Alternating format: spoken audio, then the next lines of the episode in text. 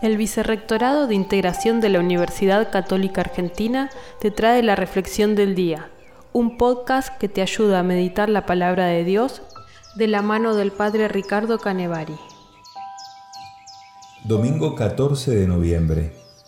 El Evangelio es de Marcos, capítulo 13, versículos 24 al 32.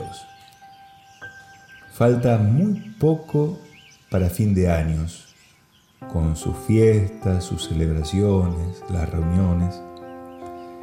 Y en la liturgia transitamos el final del tiempo ordinario para comenzar otro, el adviento, que nos va a llevar a la Navidad.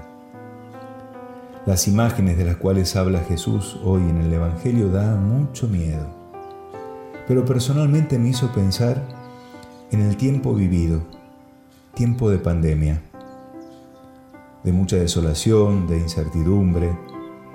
Lo cierto es que este tiempo, no muy fácil, me llevó a poner las cosas en su lugar, a valorarlas. Aprendí del tiempo difícil, valoré sus enseñanzas y quizás me hizo falta para que no me pierda y volver a enfocarme en lo esencial. Por eso te comparto tres preguntas para pensar. Y quizás, si las querés responder también. ¿Qué es lo realmente importante en la vida? ¿Cómo quiero vivir?